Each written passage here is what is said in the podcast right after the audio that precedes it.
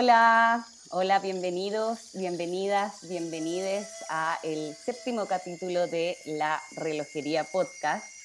Mi nombre es Valentina, escribo en el Canto Astral y hoy tenemos a un gran invitado que la Mónica de Astrología Conectiva presentará.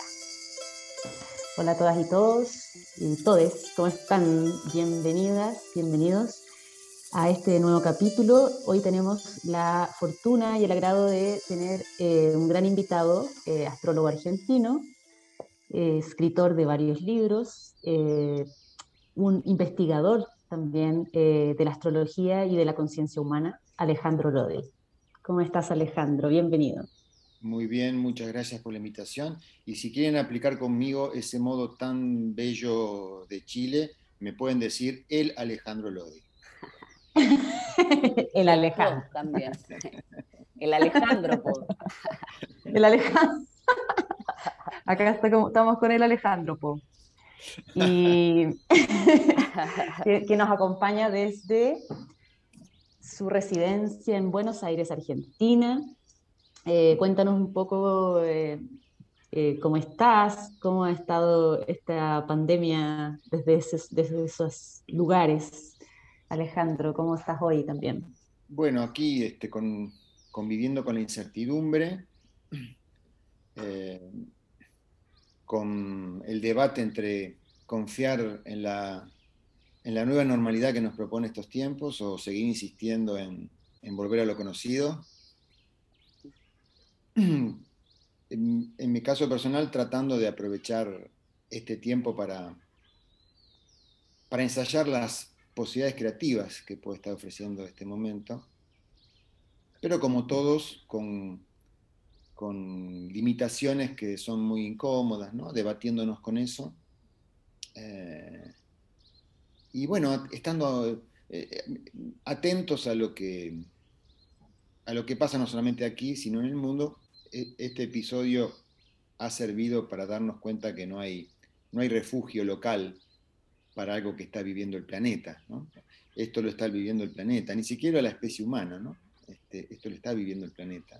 La vida en la Tierra está viviendo esto. Y esto ya no es esotérico, ya no es este, hippie, mm. esto es eh, sensato, es racional, es, es este, incluso eh, también expone la limitación de la ciencia para poder comprender este fenómeno. Mm. Si lo queremos tratar como un tema científico, no sé qué está pasando en Chile, pero aquí las, las recomendaciones o los tratamientos exclusivamente científicos suenan bestia, ¿no? Suenan a lo bestia.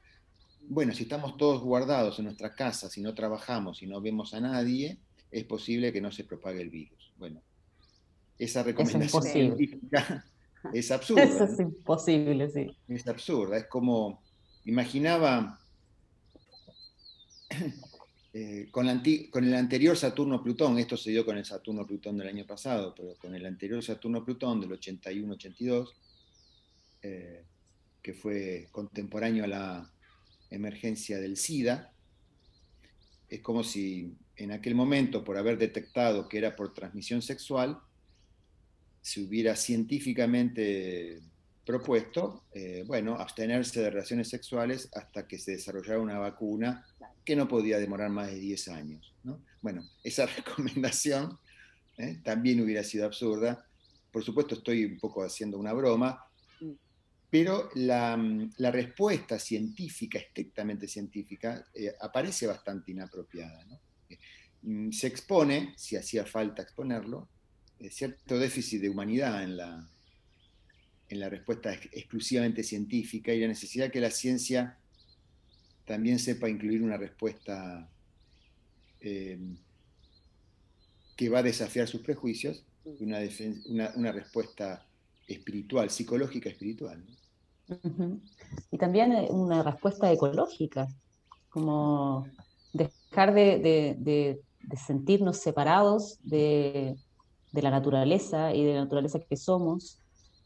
Eh, creo que es, uno de los cambios fundamentales que nos está pidiendo este, este tiempo, eh, porque esta, este paradigma antiguo de la ciencia dando respuestas objetivas se, está quebrando hace mucho tiempo, pero con, este, con, lo que está sucediendo en este momento, creo, que se ha profundizado aún más ese quiebre. creo que, teniendo en cuenta que nos aproximamos a Plutón en Acuario, ¿no? En un par de años ya tenemos Plutón en Acuario, como lo estuvo en tiempos, entre otras cosas, de la Revolución Francesa, por ejemplo, y del descubrimiento del mismísimo Urano.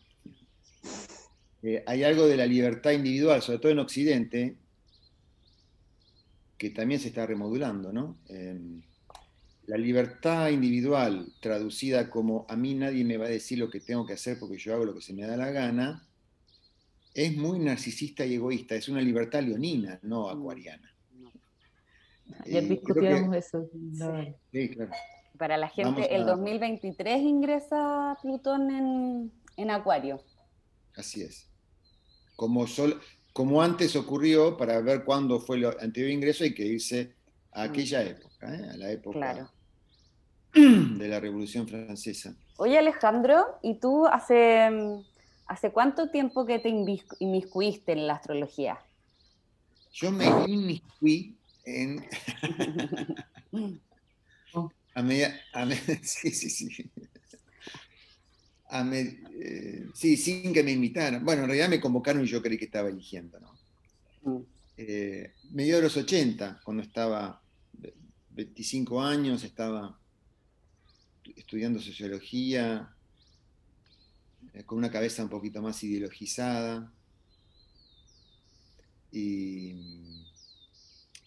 y bueno, apareció como una curiosidad extraña, mucho más extraña que hoy, eh, estaban empezando a aparecer los textos de Liz Green, eh, pero no había mucha difusión todavía de astrología psicológica.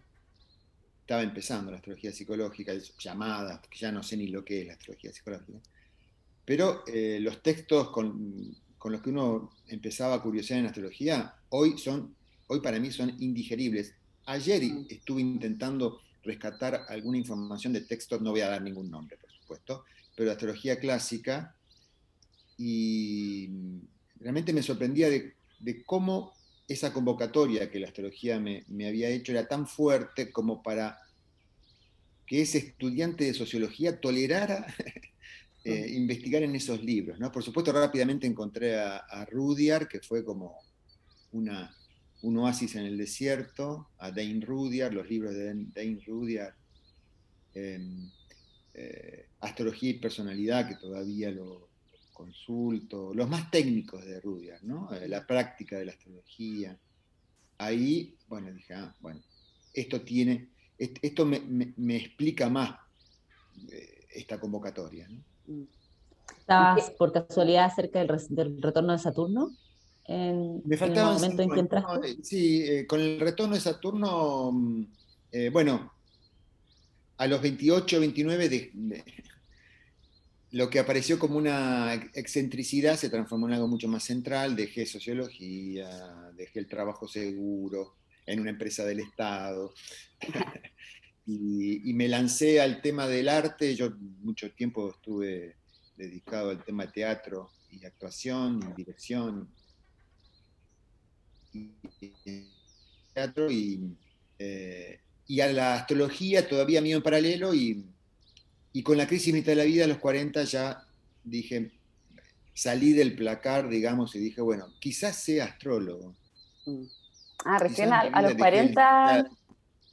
a los 40 dejé eh, el, trabajo con teatro y me dediqué exclusivamente, la dedicación exclusiva a la astrología fue eh, hacia el año 2000. ¿Y en el teatro qué, eh, eras actor, director? Qué, Actor, actor y también trabajaba dando clases. Me di algunos gustos, este, estuvo bien, pero me, cuesta imaginar cómo pude tener vocación actoral. Los actores dicen que una vez que uno pisa el escenario no se baja más. Bueno, yo me bajé y no pienso subir nunca. Mm. En realidad fue un arquetipo, eh, creo que... Y claro, y después pisaste otros escenarios también. De repente son... En realidad fue la excusa para profundizar en la complejidad arquetípica de lo humano. A mí me... Hay un gran... un gran director y maestro de actores y actrices en Argentina, Augusto Fernández, que falleció no hace mucho, con quien tuve el gusto de, no de trabajar como actor, sino de, eh, de darle clases de astrología particulares, una cosa increíble, no puedo creer, lo digo y no lo puedo creer. Eh, pero más allá de eso, de conocerlo en profundidad, eh, trabajaba los textos de Shakespeare y daba seminarios de Shakespeare desde los arquetipos astrológicos de cada uno de los personajes. Al principio sin decirlo y luego ya diciéndolo abiertamente, porque la mayoría de sus alumnos de teatro también sabían astrología. Mm. Eh, un triple Piscis, Augusto Fernández, y me gusta rendirle un homenaje aquí en esta conversación. Eh, sí, claro, me di cuenta que en realidad mm, no tenía vocación de actor o de profesor de teatro. Tenía era la vocación que sí todavía contiene la astrología, de indagación de los arquetipos del inconsciente humano, reflexión acerca de la humanidad de un modo no académico y no, cuadriculado, eh, que primero tomó esa forma y luego se fue, primero tomó esa forma ideológica, creyendo que tenía que cambiar la sociedad, mm. que el gran cambio de la humanidad era el cambio de la sociedad, mm. y que estudiaba sociología. Después bueno, este, no, eh, por el lado de la sensibilidad artística y después por el lado de, bueno, el misterio del alma encarnando, ¿no? El misterio del alma encarnando en la forma. Y ya es algo mucho más esotérico, espiritual. Eh, me, queda dando vuelta esta idea del de, el actor eh, trabajando con el arquetipo directamente como, no solo como una idea, o como algo que está pasando invisible, sino como concretamente trabajando con un arquetipo. Eh, ¿Tuviste la oportunidad de tener como algún registro eh, en, un nivel no solo mental de, lo, de, la, de, la, astrología, por ejemplo, en ese tiempo? Así como un, como un registro corporal o, no sé. Eh... eh a ver, eh, no, sé si termino, no quiero responder una pregunta que no me estás haciendo. ¿Cómo, es eso que me estás comentando? En realidad la, pregunta sería como, eh, me vino esta imagen del actor interpretando un arquetipo. Eh, me imagino que ahí a nivel de, lo que pasa en el actor, en, ese rol, suceden registros que, que, van más allá de la idea que yo tengo del arquetipo que estoy interpretando. Bueno, no. ahí, si uno toca esa cuerda, se hace evidente eh, que una representación teatral es un ritual de invocación y que el trabajo del actor es algo del orden de lo sagrado y no del orden de lo narcisista. ¿eh? Eh, hay muy buenos actores que lo hacen desde el modo más técnico narcisista, que se ponen, son conscientes de que están interpretando un personaje y nunca se diferencian de, eso, ¿no? La anécdota de Lawrence Oliver diciéndole a Dustin Hoffman en una película, acá se tradujo Maratón de la Muerte, Dustin Hoffman le comentó que para interpretar el personaje de alguien que estaba eh, eh, secuestrado, eh, él mismo estuvo varios días en un altillo, creo, sin, casi sin comer, a oscuras, sin bañarse, y así fue al set de, de grabación, de filmación. Entonces Lawrence Oliver lo ve y dice, pero qué Lord que tiene, ¿qué le pasó? Y le cuenta esto a Dustin Hoffman. Y Lawrence Oliver le dice, que no era un mal actor seguramente, eh, Lawrence Oliver, le dice, ¿y no probó con actuar? En vez de hacer todo eso, en vez de, estar un fin de semana sin bañarse, sin, no probó venir, al, venir al, set de filmación y actuar. Bueno, uno puede actuar de ese modo más mm. eh, técnico, o puede participar de una película, o una representación teatral con conciencia de ritual, de invocación, que ya es algo, te diría, más chamánico, mm. donde el personaje que el actor o la actriz está interpretando em, está tomando a ese actor y a esa actriz. ¿eh? Y si no hay mucho, mm. mucha madurez psíquica, esto puede ser muy, puede llevar al colapso a esa persona que está interpretando ese personaje. Em, mm, actores y actrices que han quedado pegados, que han sido tomados por el arquetipo de sus personajes, hay, en la historia del arte, Mm. del cine y del teatro, hay muchos casos, ¿no? El más gracioso o patético, como, como lo cuenta este, la película de Barton, de Tim Burton, eh, sobre el director de cine clase B, no me acuerdo cómo era esa película. ¿no? Mm, bueno, no. Eh, trata sobre, ahí pre- lo presenta a Bela Lugosi, el famoso actor que interpretó a Drácula, y Bela Lugosi quedó tan pegado al personaje de Drácula que además de haber entrado en colapso psicológico, ¿no? con dependencia de drogas fuertes, dro- drogas duras, la heroína, eh, el mito o la realidad, ya no sabemos, dice que dormía en su propia casa en un sarcófago, ¿no? en, en un ataúd. Tanto lo había tomado Drácula, el personaje de. Drácula, que yo no distinguía a Drácula de Bela Lugosi. ¿no? mm. Eh, Claro, pero es más como- allá de- del, como- ejemplo actoral, sí, No, es como, es como también lo que les pasa a ciertas medium también, es como que yo creo que tiene que ver con una con un Saturno muy poco integrado en, en- en la personalidad en el fondo, como Sí, y podríamos decir la, la metáfora de por qué la, ya que, ya que a, lo mejor pareciera que no hablé bien de la astrología clásica al comienzo, honremos a la astrología clásica que cuando hablaba de casa 12 decía enemigos ocultos, mm, enclaustramiento, ¿no es cierto? Mm. Bueno, eh, no, mm, si bien hemos desarrollado significados más sutiles para casa 12, lo de enemigos ocultos eh, y posesiones este, demoníacas, no está mal tomarlo. Pensemos lo que pasa en las figuras públicas que logran encarnar un arquetipo que resuena en la comunidad, en, en su comunidad local o incluso en el mundo. ¿no? Sí. Eh, hay un famoso, eh, entre otras tantas cosas que nos ha brindado ese ser, eh, Diego, Mara- Diego Maradona es, un, es una persona, es un alma que, que nos, ha- no- nos sirve de mucho para los que estudiamos, investigamos en astrología. Su sol en 12, en conjunción con Neptuno, mm, eh, en Escorpio, ¿eh?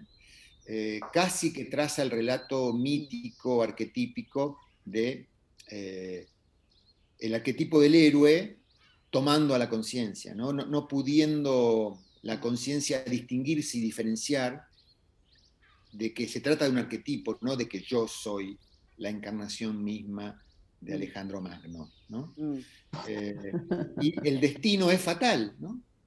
Porque llega un momento donde esa, la encarnación arquetípica es deshumanizante, ¿no? Eh, no, hay, no hay cuerpo, mente, emoción que soporte encarnar el arquetipo mismo. Y la estructura de personalidad colapsa. Eh, Claro, y, no y tal vez porque no duda. estamos, porque, porque la conciencia en sí no, no, no puede funcionar solamente en la unidad. Eh, o sea, justamente el, el proceso de individuación requiere que nos separemos un poco de esa unidad y tal vez integrarla desde otro lugar, pero no, es, es como una, una paradoja y no, no podemos... la- la personalidad es vehículo de la dimensión transpersonal, no puede contener la dimensión transpersonal. Si, cuando intentamos contener la, la resonancia con lo transpersonal en los límites de nuestra persona, vamos a colapsar. En los Eh, límites de, está- ahí se cortó un poquito. Cuando intentamos contener nuestra resonancia a lo transpersonal en los límites Mm. de nuestra estructura personal, la está ya, ya sentenciado el destino.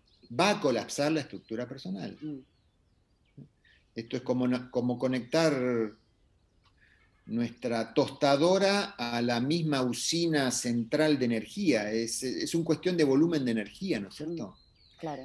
Claro. Eh, eh, el- la personalidad es vehículo de la manifestación, toleremos el, es- el esoterismo, de esa dimensión del alma.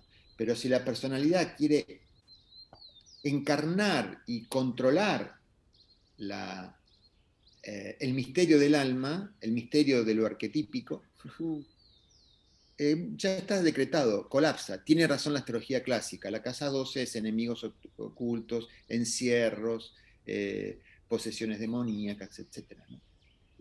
Eh, Eh, al mismo Jung le pasó, digamos, ¿no? el que creó, el que transparentó este concepto de inconsciente colectivo, arquetipo, estuvo en el borde de, su propio colapso. Mm. En el torreón. Claro, grandes pensadores le han pasado lo mismo. Oye Alejandro, em, y una pregunta, como siguiendo ahí en, el álama, ¿qué es lo que más te apasiona del, quehacer astrológico? O de esta práctica, de este conocimiento. Eh, eh, esto se va transformando, ¿no? Em, al principio era sacarle provecho para, personal. Después, este, em,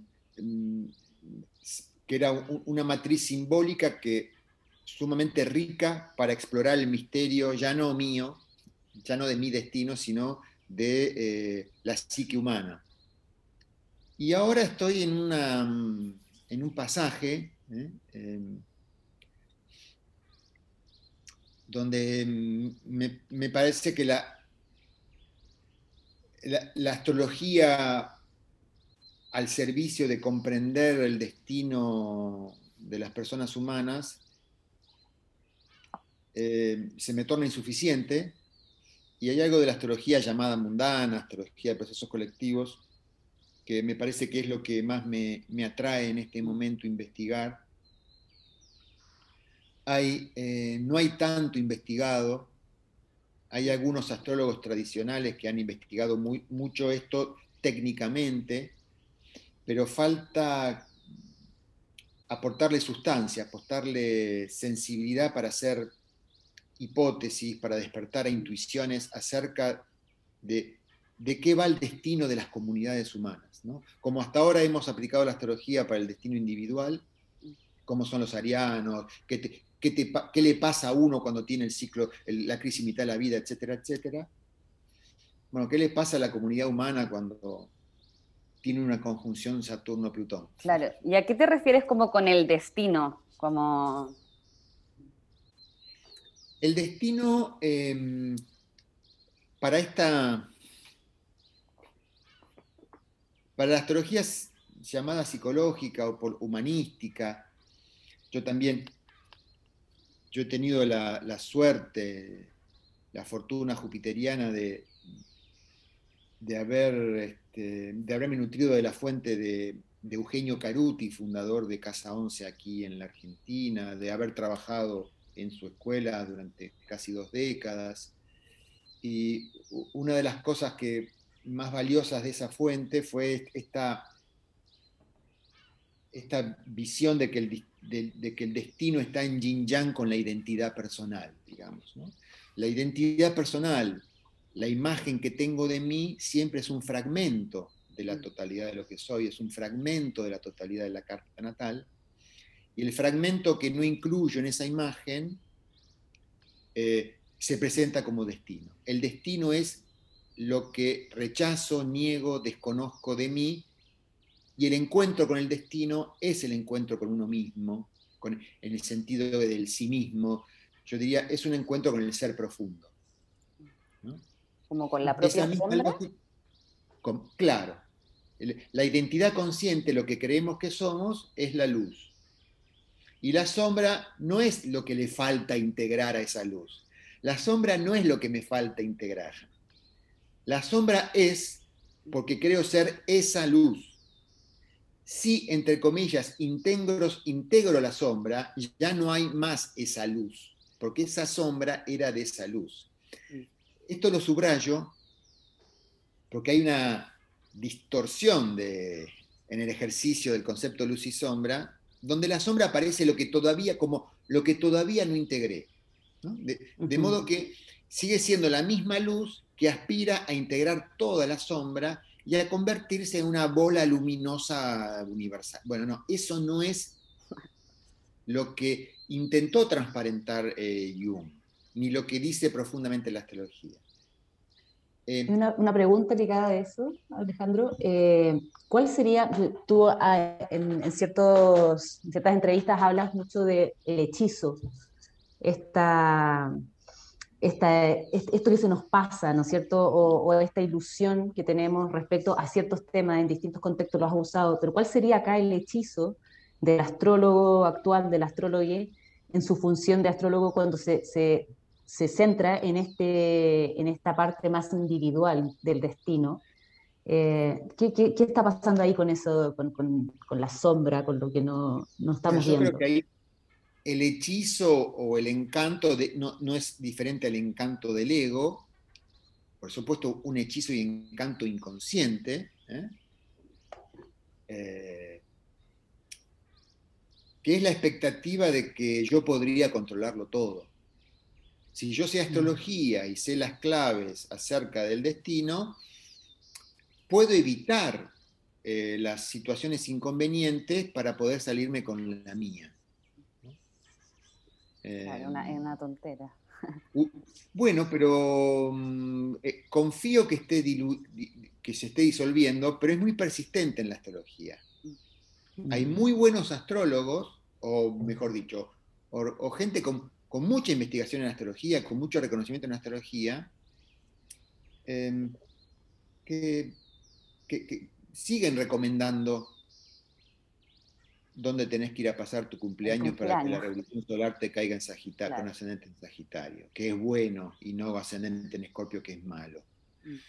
Y este ejemplo banal que todos habremos escuchado cuando no practicado o estemos practicando ahora, estas ocurrencias, eh, son manipulaciones, son, es encanto del ego. Mm. Eh, hay un encanto operando sobre nosotros los astrólogos cuando decimos cosas como esa. Mm cuando, se, cuando, decimos, uy, te viene un tránsito de Saturno, cuando decimos, uy, te viene un tránsito de Saturno con esta cara, levantando las cejas y demás, estamos diciendo que Saturno es malo, lo cual es eh, ese encanto del ego. ¿Por qué Saturno sería maléfico? Bueno, porque le presenta a la conciencia los límites de la realidad, los límites de lo posible y las oportunidades de realización. Que se presente el límite es lo que habilita la realización. ¿Eh? Saturno es habilitar, pero como habilita la realización, habilita lo posible, impide la fantasía. Y los humanos, que creemos que nuestras fantasías y sueños son lo más valioso, juzgamos a aquel que frustra nuestras ilusiones, sueños y fantasías como maléfico. Aquel arquetipo de nuestras, vivo en nuestra psique que nos indica lo posible, que nos, nos invita a madurar, lo leemos como maléfico. Con lo cual es maléfico madurar, es maléfico este, disolver fantasías, es, es maléfico despertar a sueños, eh, es maléfico confrontar con el desafío de realización. Distorsión absoluta que surge del encanto del ego. El ego se regodea en sus propias fantasías y sueños. Uno con buena intención puede desearle a algún ser querido en cumpleaños o algo por el estilo, eh, nunca resignes tus sueños.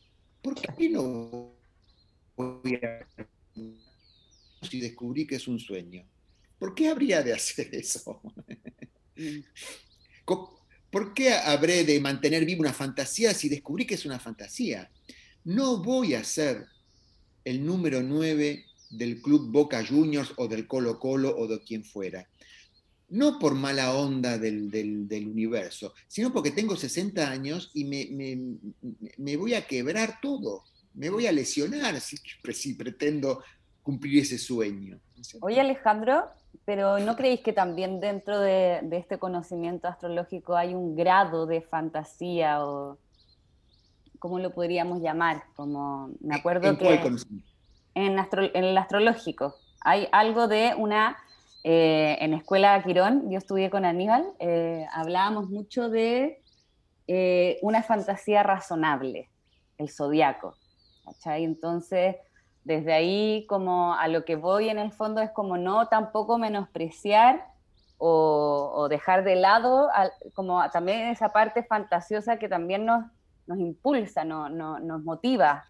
No, sí, por supuesto, pero yo allí diría, vale la pena diferenciar, ¿no es cierto? Mm, eh, eh, ser sensible a lo que está más allá de lo que se puede explicar y de lo que se puede apreciar por los sentidos sensoriales, no es fantasía. Em, hablar de inconsciente colectivo no es una fantasía, es una constatación perceptiva. Neptuno, estamos hablando de él seguramente, de, es ese arquetipo de la psique, Neptuno forma parte de nuestro psiquismo. ¿Y cuál es la función de Neptuno? Bueno, hacernos permeables y sensibles a lo que está más allá de la forma encarnada, de lo que se puede registrar por la razón o por los sentidos. Esa otra dimensión de la realidad que está más allá de los sentidos y de la razón, existe, no es fantasía, es otro orden de la realidad. Otro orden de la realidad que acaso se vea bloqueado si lo traduzco en términos de fantasías? Hay, una, hay, autores que están sugiriendo en este momento también que, mm, no, de la astrología necesariamente, sino más bien eh, personas que están pensando este nuevo paradigma, lo que está, lo que está surgiendo eh, en la conciencia colectiva, y se habla de un concepto que es el reencantamiento eh, del mundo, un poco como retomar esta, esta parte como en el fondo esa sensibilidad neptuniana que quizás los ancestros tuvieron mucho más ligado al animismo o a, no sé, a, hablar directamente con los dioses de la montaña, etcétera, pero obviamente desde este nuevo estadio de conciencia, poder abrirnos a esa sensibilidad de la naturaleza eh, sin, sin que eso se convierta en ese encanto, en esa fantasía eh, que, somos dioses conversando a la par con los espíritus de la naturaleza, sino que por lo menos saber que eso eh, también es parte de, de, un surgimiento de una nueva conciencia. Sin ninguna duda, ¿no? Eh, del reencantamiento, creo recordar, habla mucho Richard Tarnas, que es el, uno de los primeros, y ya lo escribió hace más de 20 años, que se animó a profundizar en astrología no personal, no individual, astrología mundana, con su libro Cosmos y Psique, ¿eh? analizando las grandes configuraciones planetarias a lo largo de la historia de la humanidad, asociada a procesos de la humanidad, no individuales. Pero allí hay otra palabra, ¿no? Encantamiento, ¿eh? el encanto puede ser progresivo o regresivo. Oh, se fue el audio. Perdón, ¿mío? Como que de repente perdimos el audio, sí. Como que... No, eh, Alejandro estaba bien. Yo ah, chuta, eh, yo, yo no, lo, no, lo, estaba escuchando y me salió a mí la, conexión inestable, pero ahí hay, un, hay un encanto eh, progresivo y hay un encanto regresivo, ¿no? Hay, un, encanto, un encanto a favor de abrir confianza para explorar la inmensidad, el misterio, y hay un encanto al servicio de eh, el refugio en las propias fantasías más bien infantiles e inmaduras, ¿cierto? Em, por, supuesto, creo que estamos en un tiempo, yo en, algunas otras charlas con, colegas eh, de Colombia he estado hablando acerca de, con respecto a este Neptuno entrando en Aries, mm. que te darán el 25. Eh, una nueva religión se llama. Claro. Por, supuesto, eso de una nueva religión es una metáfora. Mm. Tiene que ver con un, nuevo encantamiento. ¿no? O sea, una percepción de ese otro orden sutil de la realidad que adquiera masa crítica en la humanidad a través de vehículos seguramente distorsionados. En mi ejemplo, como lo fue el, progreso indefinido del capitalismo a mediados del siglo XIX, el marxismo y el psicoanálisis, que no, es que estoy diciendo que hayan sido falsos, eran vehículos para ese nuevo encantamiento ¿eh? que podía ser o regresivo o, eh, progresivo, eh, o, de apertura. Eh, entonces, también pasa con la palabra eh, encantamiento como con la palabra magia. La palabra magia también se aplica al prestidigitador que hace un truco. Bueno, pero la magia no es un truco. Una cosa es la magia, otra cosa es la prestidigitación, mm. ¿cierto? Em, la prestidigitación es la magia, la magia fantasiosa, es la fantasía de que operó algo que, que no fue mágico, fue el truco del, prestidigitador. Em, una experiencia de estado expandido de conciencia o una experiencia de una representación teatral con conciencia de ritual, de invocación, es magia, no es, no es truco. Mm. ¿Eh? Como la astrología puede ser magia o truco. Podemos, usar la, astrología como magia o como prestidigitación. Podemos usar la astrología para exponernos a esa dimensión trascendente que está más allá de lo que podemos explicarnos, o podemos usar la astrología como un truco para justificar nuestras creencias, darle validez astrológica a lo que ya creíamos. Esto es para no transformarnos. Cuando los hechizos eh, ideológicos, religiosos, filosóficos son muy intensos, quien se aproxima a la astrología es posible que caiga en reducir lo que la astrología le ofrece a confirmar sus propias creencias y valores. Y allí la astrología eh, se echó a perder. Yo, yo que les comentaba que empecé a estudiar astrología a mediados de los 80, una cosa que me validó y que me dio confianza para meterme fue que el Kibalión diciendo toda verdad es una verdad media, eh, una verdad a medias, eh, y, los, y todos los extremos son, se tocan, me confirmaba los valores de la posmodernidad de mediados de los 80, que eran con los que yo había hecho identidad ideológica. No hay verdades absolutas, fue lo que estaba de moda eh, eh, a mediados de los 80. Bueno, eso fue el señuelo para que yo entrara en la astrología, ¿no? Pero primero, primero necesité que eso nuevo que me daba cierto temor confirmara lo que ya creía. Entonces, ah, bueno, me quedo tranquilo, la astrología es posmoderna. Por supuesto que no es la astrología es mucho más allá que mm. algo que valida el posmodernismo. Pero eso fue lo que, bueno, luego me transformó la astrología, me, sacó de la... me sacó de la facultad de ciencias sociales, digamos, ¿no? Pero quiero decir, esto me parece de una honestidad y de una sinceridad íntima de cada uno de nosotros como eh, investigadores e investigadoras de la astrología, respecto a sincerar si estamos dispuestos a que la astrología nos transforme o eh, si vamos a utilizar la astrología para confirmar lo que creemos de las cosas, del mundo. Em, y yo les digo que me parece que se nota demasiado cuando una persona investigadora de la astrología vibra una u otra de estas dos alternativas. ¿Qué lo distingues tú como en, algún ejemplo más concreto? Obviamente que no con nombre. Mirá, la astrología cuando vibra la resonancia con universal es vasodilatadora, abre el cardíaco, mm. abre el corazón, al mismo tiempo que estás temblando. La astrología al servicio de confidencias es vasoconstrictora, te pones a la defensiva, te, eh, te lleva a, polarización, a polarizar con otros. es algo muy común últimamente. Sí. Se, ve mucho eso. Oye, Alejandro, y, a ti personalmente, ¿cómo, eh, ¿cuál sientes tú que es como la gran transformación que te ha permitido eh, la investigación astrológica como, como ser humano, de, este estudiante de sociología que, que empezó a confirmar mm. sus propias creencias eh, en un principio al, al, hombre que eres hoy? ¿Cuál dirías que, que, ha sido como el, ese, esa transformación? Sí, yo creo que tiene que ver con, con que em, con perder inocencia, ¿viste?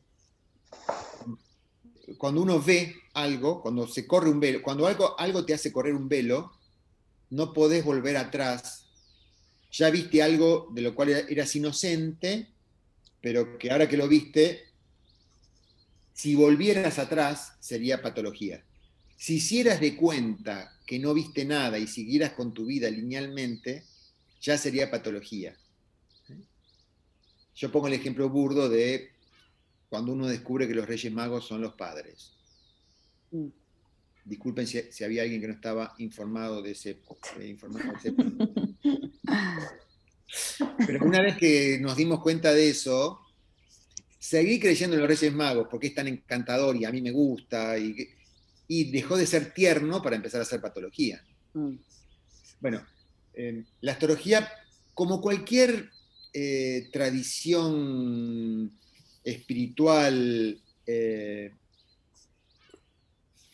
mística, de lo que trata es de correr velos. De, la religión dice lo que es. La, la, la mística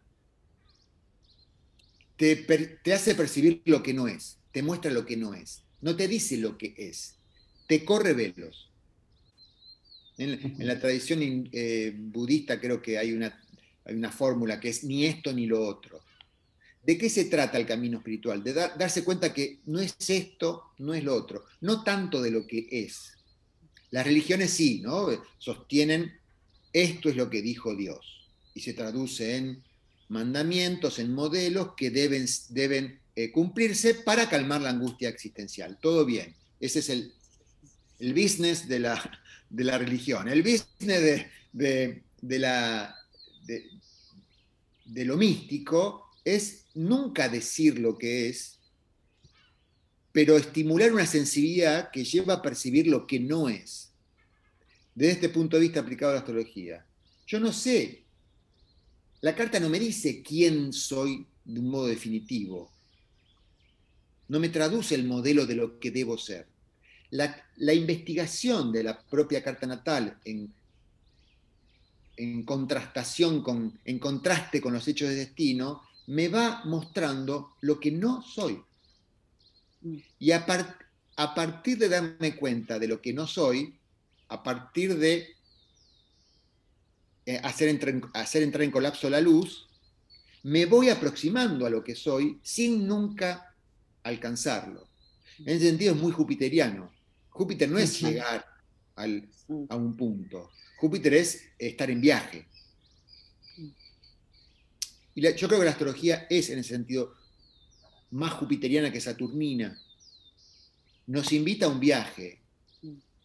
No nos, no nos impone un modelo. Cuando, cuando los, las densidades humanas usan la astrología para traducirla en modelos que se imponen, se transforma en vasoconstrictora, digamos. Mm. La astrología jupiteriana es vasodilatadora, te invita a, la exploración, te dice, vale la pena explorar. Tiene algo como de Virgo y, Sagitario, como de ir en la aceptación del proceso, en cada camino. Sí, es verdad. Eh, Sí, es como esa cuadratura. cruz mutable, ¿no?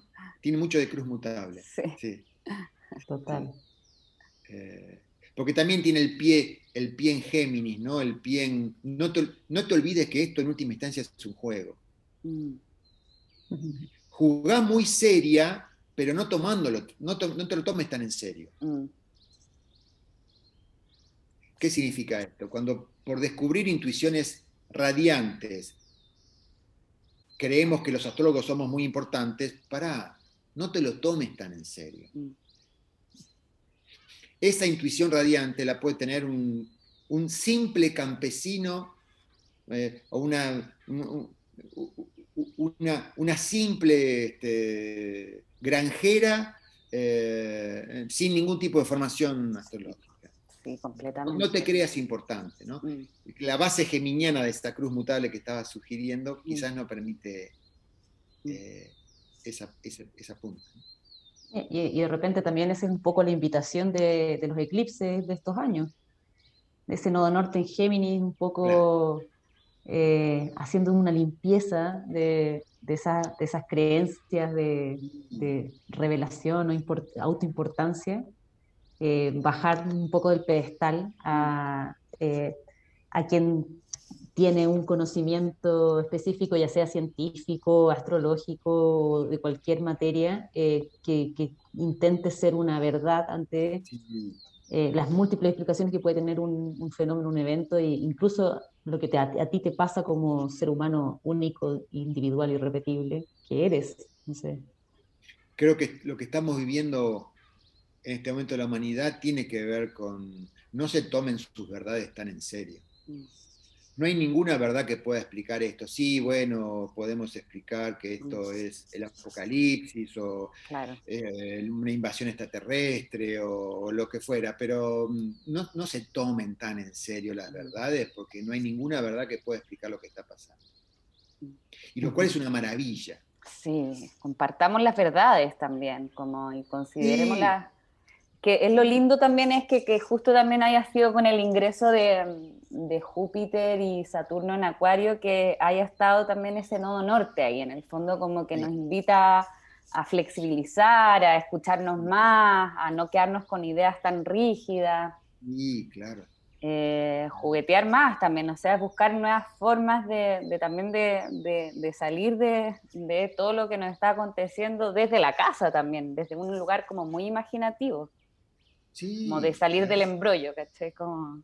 Sí, claro, claro. Este, Oye, Alejandro, hay una, y una pregunta como que me, me, fue surgiendo en este camino de, de, ir al encuentro de lo que no es. Em, ¿Hay algún fin? ¿Hay alguna parte donde esto ya se transcienda a otro lugar, a otra dimensión, a, a otro tipo de experiencia? Eh, espero tener la oportunidad de saberlo en el último suspiro. Te lo pregunto a ti, como qué, qué, qué, qué opináis tú, o qué te imagináis tú, o, Yo creo que cuando uno... Casi que personal la pregunta. Sí. No, eh, eh, realmente, hablando de transformaciones, como decía antes Mónica, lo, lo, que se lo que se sigue transformando en mí, porque siempre está esa tendencia es eh, la ocurrencia de haber llegado a algún lugar definitivo. En lo personal, en lo, en, lo vocacional, en lo espiritual, en, todo. Creo que ese es el. Es muy contaminante esa aspiración. Y aparte no es, este, no creo que sea legítima esa como necesidad. no sé si los humanos tenemos necesidad de, de llegar a algún lugar definitivo, de absoluta certeza, de absoluta tranquilidad, serenidad. De llegar a puerto. Mm. Eh, eh, creo que es algo que nos recuerda también lo uraniano. Eh, mm. Urano como función transpersonal en, en, nuestra psique, o en la psique de la cual participamos, nos recuerda que, bueno,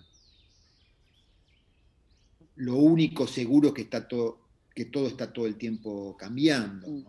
Eh, con lo cual, esa necesidad de, de arribar a algún tipo de, de espacio definitivo, eh, yo creo que es artificial, ¿no? es, es creación. sí. Es como ese, o sea, ese arribo a ese, lugar de certeza absoluta eh, también eh, está quizás como de la mano de esta idea de, de super ser humano, como de, llegar a, la iluminación, que es algo como una fantasía de lo leonino, y que ahora toda esta, este, esta integración de los planetas que están entrando en Acuario, Júpiter, Saturno y luego Plutón, un poco que traen ese, esa transformación, ese cambio, de, cómo estamos viviendo lo, que el, nosotros, cómo nosotros eh, tenemos la posibilidad tal vez de llegar a algunos puertos, pero juntos, no, no, no esta cosa del camino del héroe y, de, llegar solos a alguna Cuando llegamos a ciertos puertos, ya no somos el que zarpó. Por lo cual, el sentido que tenía llegar a ese puerto para el que zarpó, ya no lo tiene para el que llegó. Eh, e, es que nos conste que, mm, como astrólogos, que nos conste la representación mandálica antes que lineal, la representación lineal ascendente desde un valle hasta una cima es una representación no astrológica. La, representación de Capricornio como logro definitivo, cumplimiento absoluto de un modelo, no es astrológica. Eh, Capricornio no es la cima del zodíaco. Eh, de hecho, después de Capricornio vienen otros dos. si la astrología fuera lineal ascendente, todo terminaría en Capricornio. Claro. Eh, em, y todavía no nos consta, bueno, a la humanidad no le consta el paradigma circular mandálico. La, humanidad, y habría que atenuar nuestro optimismo, porque si desde las cavernas hasta, hasta este punto se impuso la mirada lineal en la conciencia media o en la masa crítica, quizás para que nos conste la mirada circular, de, haya todavía que esperar tres o cuatro millones de años. Con lo cual es interesante porque... Pero yo creo que ya están saliendo atisbos, como... Sí. Bueno, me alegro que seas optimista. Para... no, Acá somos, optimistas de la relojería. La, la astrología te invita a evitar dos mundos, ¿viste?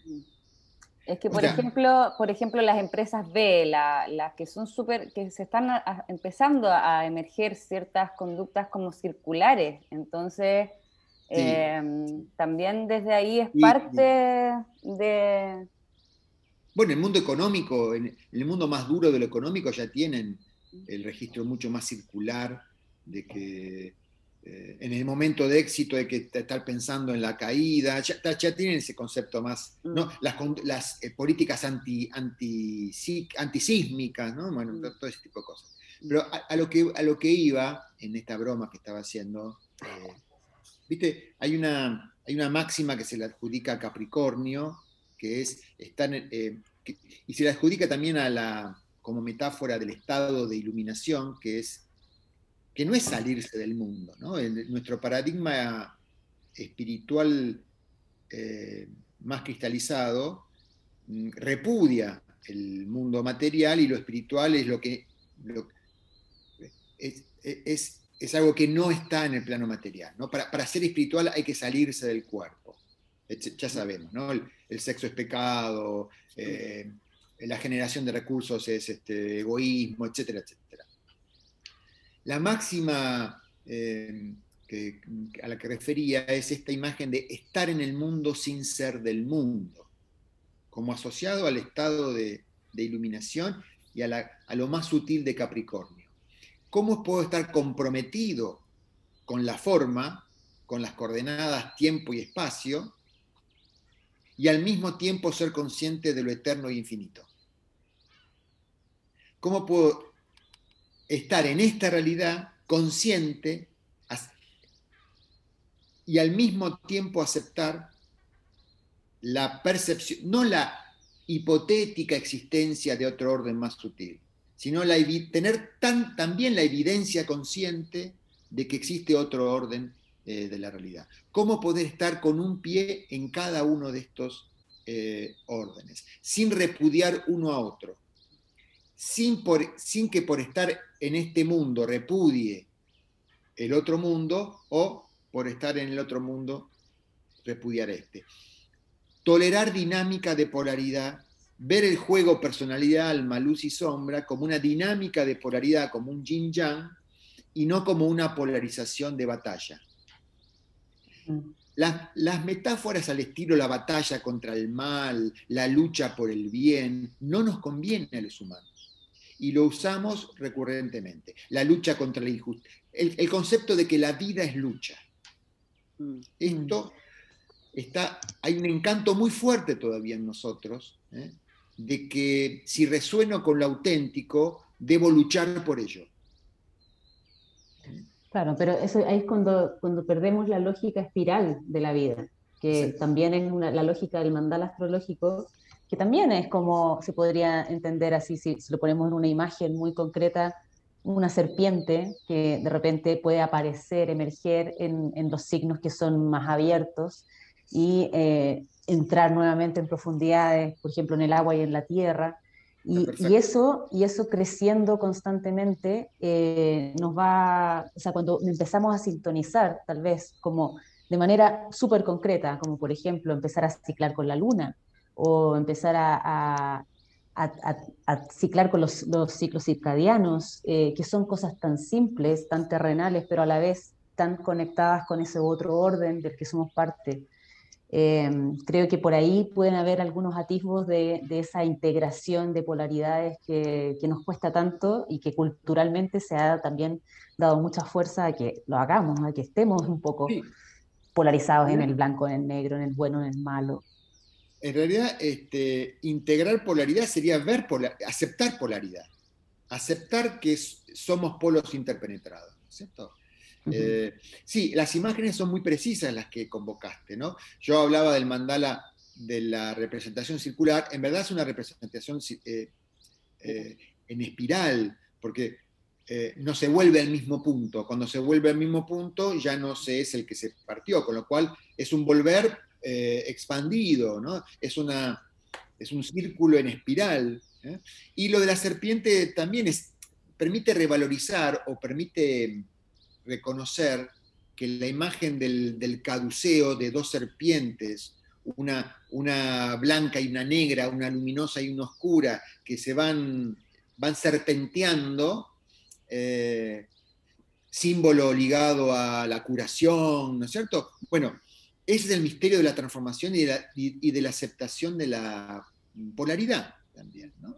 Eh, esas dos serpientes de naturaleza distinta no por ser distintas están en lucha, sino que están en una constante danza eh, serpenteada, valga la son, unidad también. Exactamente.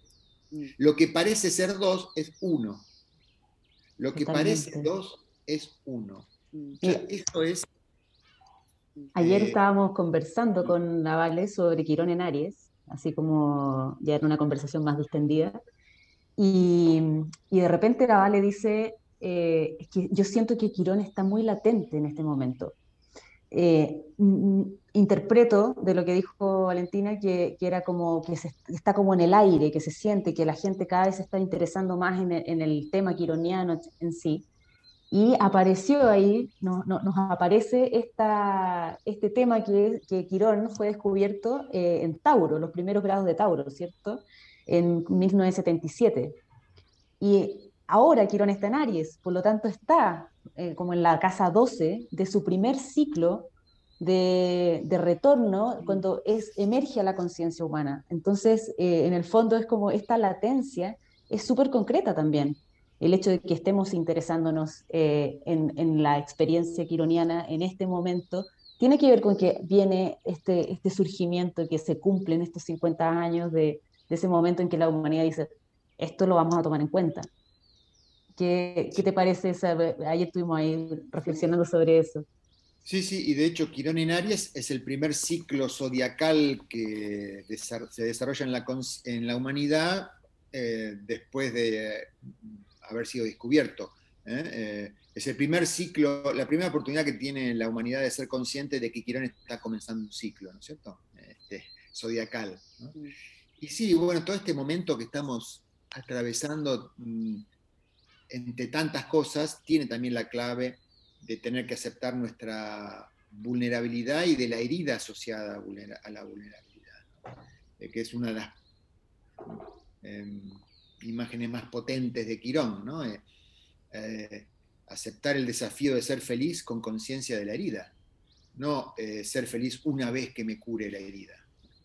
Mm. No es que la felicidad sobreviene cuando las, las heridas del mundo están ya este, cicatrizadas. No, no, es cómo puedo honrar, cómo puedo celebrar la vida eh, con una herida abierta.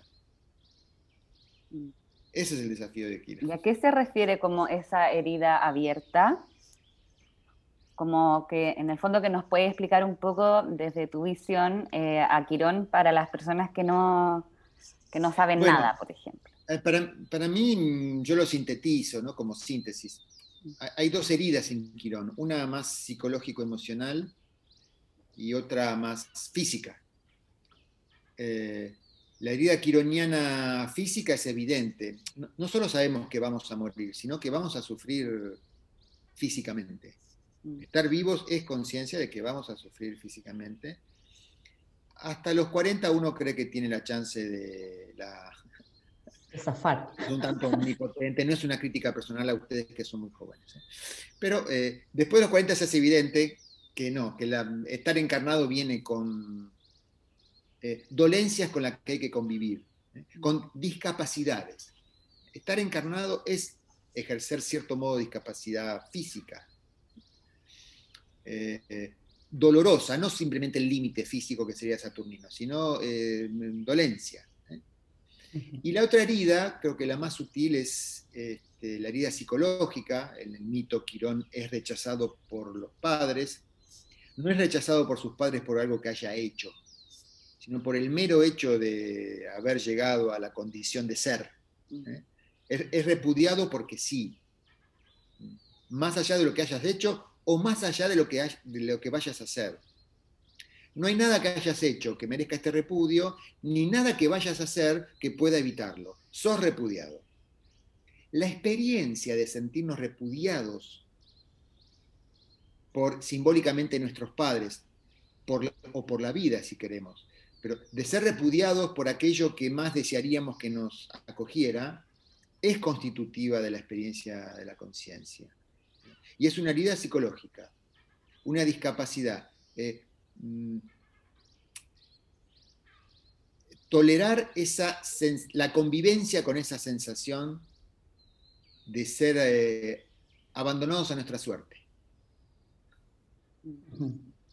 Yo en el, en el libro mm, eh, pongo algo que a mí me llamó mucho la atención, yo de formación católica, ¿no? Este, eh, siempre escuché eso de que la última frase, lo, último que dijo Cristo en la cruz fue, eh, primero Dios, ¿por qué me has, Padre, ¿por qué me has abandonado? Y luego algo así como, hágase tu voluntad y no la mía. El Padre, ¿por qué me has abandonado? Es la herida quinoñana del mismo Jesús en la cruz. Mm. ¿Qué delata esa frase, creo yo, haciendo una profana interpretación de algo muy, muy sagrado. Eh, eso delata que aún Jesús clavado en la cruz tenía la esperanza de que se presentara al Padre y lo rescatara. Mm. Y cuando se hizo evidente que no iba a pasar eso, recién fue cuando estaba a punto de morir. Hasta el momento de morir en la cruz, confiaba, una parte de él mm. confiaba que iba a ser rescatado. Y la manifestación de que no, entre comillas, la manifestación de, que el repudio prevalecía, lo lleva, lo podría haber llevado a la, iba a decir la bronca, pero no sé si dicen bronca. La, ¿Eh?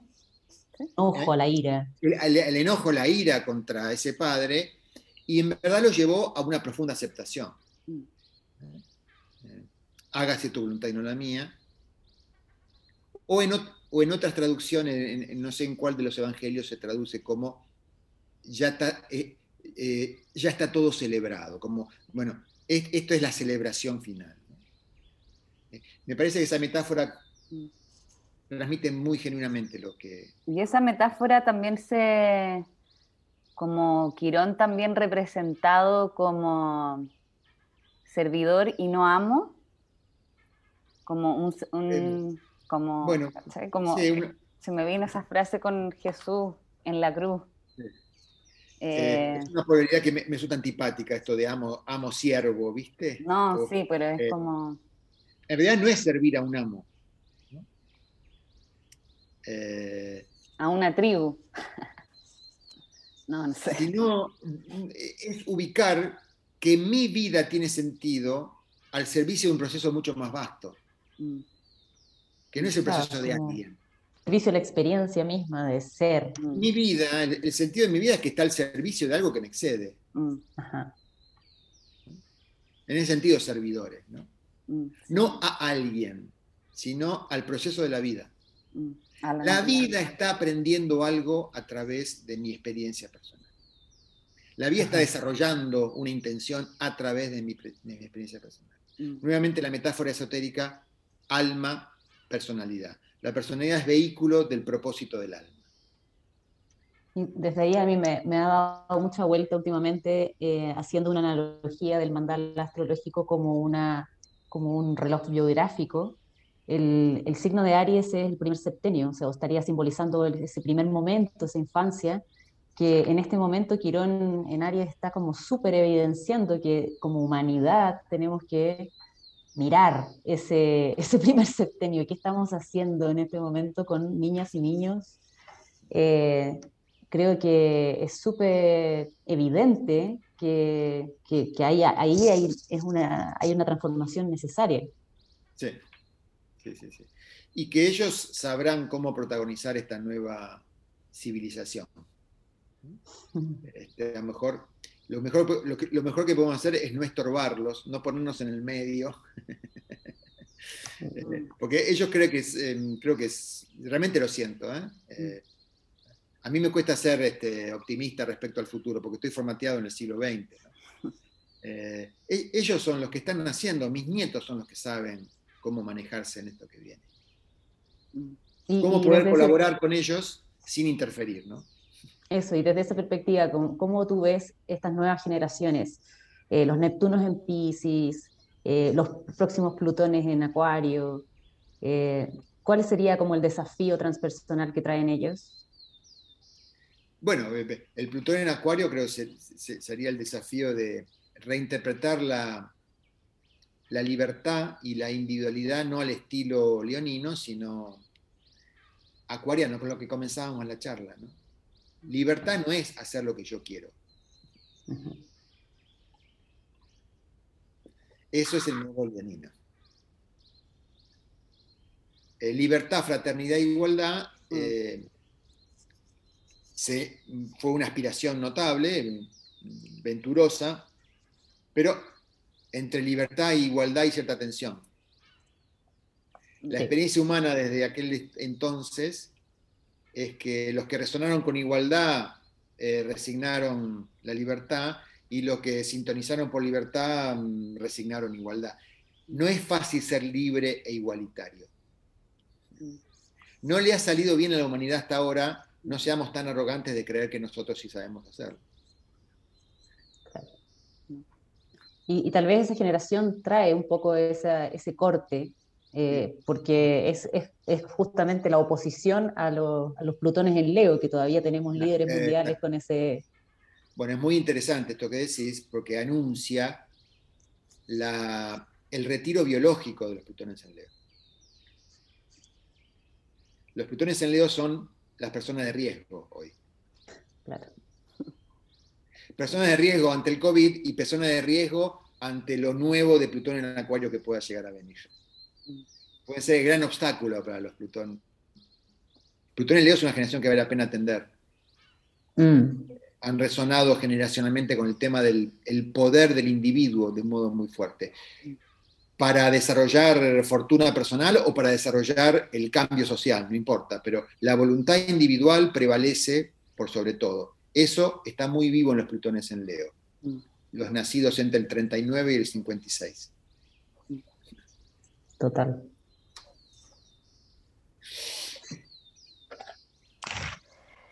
¿Qué más, Moni? ¿Alguna otra preguntita?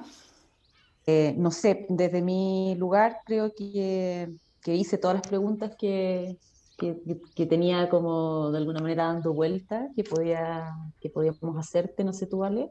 Sí, igual. Em, de repente, mm, como brevemente, esta, esta, lo que nos convoca eh, Quirón en Aries eh, considerando todo el contexto actual, ¿cómo, ¿cómo, podríamos, por ejemplo, guiar u orientar o, con este quironcito ahí en, en, Aries? Sí, eh, eh, en mi propia meditación está en proceso esto, ¿no? Pero lo primero que creo que hay algo de la vulnerabilidad, no solamente de la encarnación humana, sino de la encarnación animal y vegetal también, ¿no? hay algo de la conciencia del daño asociado a, lo vital, a encarnar vida, que también quizás haga que no podamos ser indiferentes al daño que, acaso estemos eh, eh, ejerciendo a los demás a los demás humanos, al reino vegetal, al reino animal. Hay algo de la conciencia ecológica que no va a venir por mandato ya, porque eh, un grupo de, hippies esclarecidos lo, quieren imponer al resto de la humanidad, sino como un surgimiento orgánico de una conciencia de dolor y de daño que, que, se instala en la masa crítica de la, de la humanidad. Si es por imposición de, de, de un mandato generado por eh, sensibilidades esclarecidas, va a generar eh, rechazo, resistencia. Si es por emergencia eh, orgánica, esto se impone con toda naturalidad. este cambio respecto al, respeto al respeto de la vida en los diferentes órdenes de, la naturaleza no, tiene nada que ver con tomar por, por, asalto las instituciones del mundo y cambiar las leyes. No es por una cuestión de leyes, es una cuestión de cambio de conciencia. Mm. Y cuando es por cambio de conciencia, ocurre de hecho.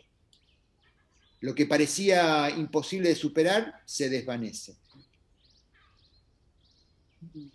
Totalmente. Ahí tenemos una gran tarea entonces, las personas que estamos eh, despertando a esas nuevas conciencias y, y, haciendo la, integración personal desde los lugares que nos corresponden y nos convocan.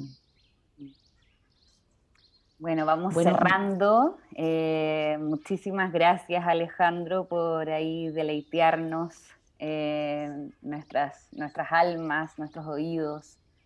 Eh, muchas gracias a todos también por estar escuchándonos. ¿Qué más, Moni? ¿Alguna? es la generosidad de Alejandro, la claridad eh, y bueno, el espacio que, se cedió para acompañarnos en este capítulo. Eh, invitar a todas las personas a seguirnos en la Relojería Podcast, en Instagram, en YouTube y en Spotify. Eh, así que vamos a estar compartiendo ahí estas reflexiones. Y, y en Facebook también. Así que muchas, muchas gracias, Alejandro, eh, por, esta, por este sí, Muchas gracias, te pasaste. muchas gracias a ustedes, muchas gracias a ustedes. Es muy estimulante eh, mm. dialogar, evidentemente. Me enriquece Maravilloso. Súper. Todas, Ahí ojalá, bueno, lo, vamos a repetir, que es, muy interesante intercambiar también opiniones, eh, reflexiones. Les pido por favor que no sea una promesa vana. ya, bacán. Súper. Ya, pues Alejandro, que estés muy bien. Que estés muy bien. Igualmente a todos. Que disfrutes, que disfrutes tu fin de semana. todos los amigas y amigos, que estén muy bien. Adiós. Chau, chau. Chao. Abrazo.